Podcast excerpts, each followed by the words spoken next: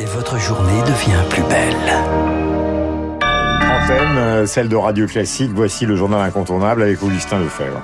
Cinquième journée de manifestation dans toute la France contre la réforme des retraites. Alors que deux zones sur trois sont en vacances, la participation devrait être en nette baisse. Euh, mais les syndicats promettent déjà de mettre le pays à l'arrêt le 7 mars. Perturbation limitée à la SNCF, un peu plus marquée dans l'aérien. À l'Assemblée hier soir, le RN a déposé une motion de censure. Les insoumis de leur côté ont à nouveau retiré des amendements pour accélérer l'examen du test. Il en reste toutefois 11 000. Aurore Berger, présidente du groupe Renaissance à l'Assemblée, euh, dénonce donc cette stratégie. Ce matin, elle était invitée euh, de France Inter. C'est la déclaration politique ce qu'on voit depuis le début, c'est des syndicats qui finalement sont plus responsables que ceux qui sont supposés les représenter à l'Assemblée nationale. Ils se sont embrigadés dans une espèce de stratégie jusqu'au boutiste d'obstruction systématique à laquelle les syndicats eux-mêmes leur demandent de renoncer.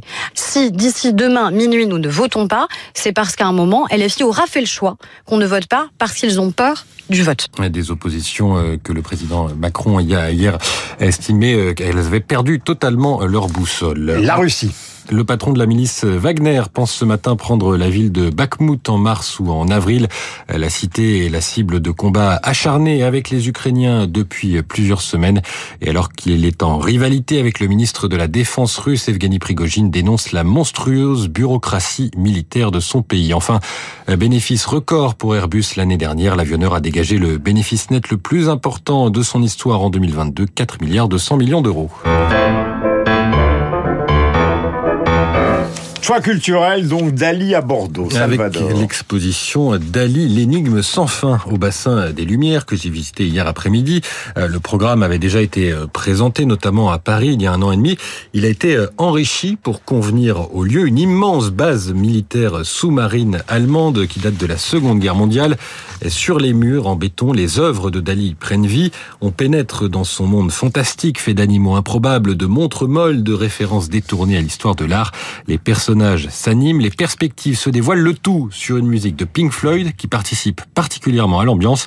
Humbert Vuattroin, directeur du Bassin des Lumières. Pink Floyd euh, est un groupe légendaire hein, des années 60 qui a beaucoup euh, travaillé euh, sur l'expérimentation et la mise en scène. Pink Floyd vient avec cette touche psychédélique prolonger finalement l'univers sans limite de Dali.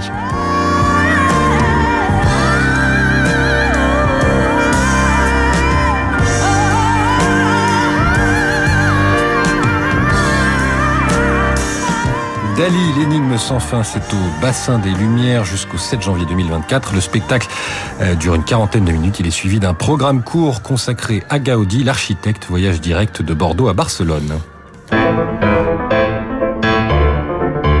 Et on redescend sur Terre et on retrouve Céline Pantex pour un point à la Bourse de Paris. Bonjour Céline, d'investir le journal des finances. Quelle tendance à l'ouverture? Bonjour Augustin. Le CAC 40 poursuit sa marche en avant ce matin, plus 0,8%, 7360 points. Et désormais, la question est sur toutes les lèvres.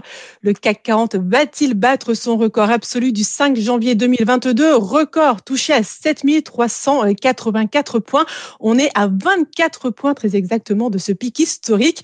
Les publications de résultats des entreprises pourraient aider le marché. Elles sont très nombreuses ce matin, 7 rien qu'au sein du CAC 40.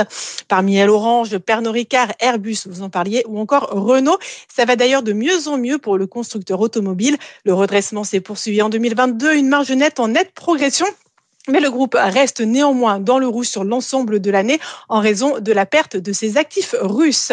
À l'agenda cet après-midi, on a pas mal de statistiques américaines. Parmi elles, on s'intéressera en particulier au prix à la production au mois de janvier. Ce sera à 14h30. En attendant, je vous rappelle le CAC 40 à l'ouverture, plus 0,6%, 7350 points. C'est bien noté. Merci Céline. Céline Pantex d'Investir, le journal des finances. Il est 9h04 sur Radio Classique. C'est l'heure de retrouver Franck Ferrand. Voilà. Et je voudrais simplement vous faire une recommandation, mais je suis sûr que tous les trois, à savoir vous, Augustin, Franck et moi-même et tous ceux qui nous écoutent sont ont, ont été passionnés par l'affaire, évidemment, entre Romain Gary et son petit cousin Émile mhm. Ajar, qui s'est substitué à lui, et ce qui lui a permis d'obtenir à Romain Gary un deuxième concours. C'est en même temps une tragédie, puisque Gary, vous le savez, s'est suicidé.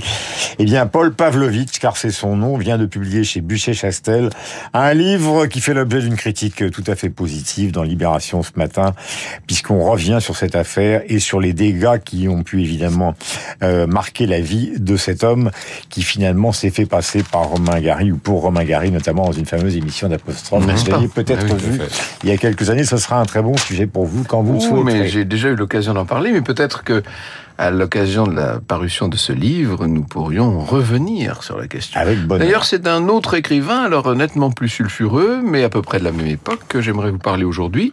Un écrivain qui a été la coqueluche des salons parisiens avant la guerre et qui ensuite est devenu l'un des principaux collaborationnistes. C'est Abel.